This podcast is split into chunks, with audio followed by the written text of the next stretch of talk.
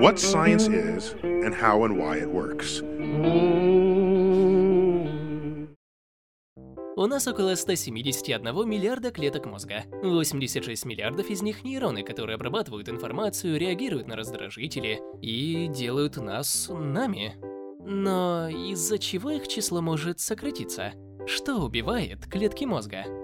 Раньше мы думали, что нервные клетки не восстанавливаются, хотя их относят к стабильному, то есть неделимому типу. Теперь мы знаем, что благодаря деятельности нейрональных стволовых клеток новые нейроны образуются на протяжении всей жизни. Правда, это происходит не везде, в основном в двух небольших областях переднего мозга. Хотя нейроны и восстанавливаются, массовая гибель клеток может привести к необратимым последствиям. Например, в первые пять минут после сильного удара по голове нейроны остаются деформированными. В них начинает поступать кальций, что активирует ряд ферментов и запускает процесс гибели клеток. Это объясняет дезориентацию, потерю сознания, повышенную чувствительность к шуму и светобоязнь при сотрясении. Думаете, сон для слабаков? Может, кратковременный недосып не так уж страшен? Но исследование 2014 года показало, что систематический недосып убивает нейроны в голубом пятне. Этот участок мозга задействован в механизмах мотивации, поддержания внимания и возбуждения. Пренебрегая сном, мы теряем способность вырабатывать белки, необходимые для сохранения нейронов в этой части мозга. Только не надо сильно волноваться. Продолжительная подверженность стрессу разрушительно действует на гиппокамп и снижает способность обзаводиться новыми нейронами. Вот почему сильный стресс ведет к таким психическим расстройствам, как депрессия, повышенная тревожность, ПТСР и шизофрения. Никотин воздействует на гиппокамп, вдвое сокращает количество воссоздаваемых нейронов и увеличивает количество отмерших клеток.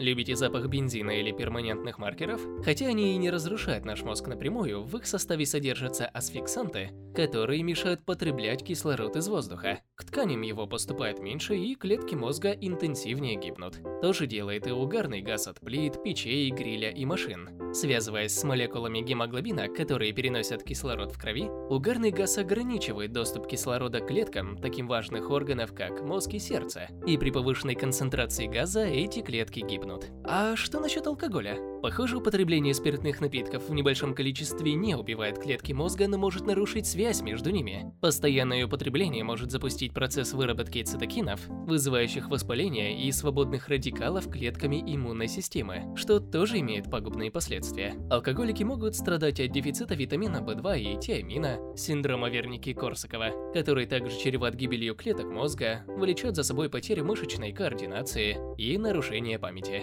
Перерыв в употреблении алкоголя, возможно, лучший способ стимулировать рост количества нейронов. Однако не важно, как сильно мы боимся потерять клетки мозга. Может, у нас и выбора-то нет. Наш мозг начинает терять по 5% объема за каждые 10 лет после 40. После 70 этот процент растет. Так что, возможно, частая для пожилого возраста потеря памяти всего лишь нормальная часть старения. В общем, не стоит сидеть всю ночь и считать, сколько клеток мозга вы лишились за день. Их потеря может означать, что все в порядке. На протяжении жизни у нас появляется больше нейронов, чем нужно. И смерть части клеток позволяет поддерживать сложные устройства нашего мозга.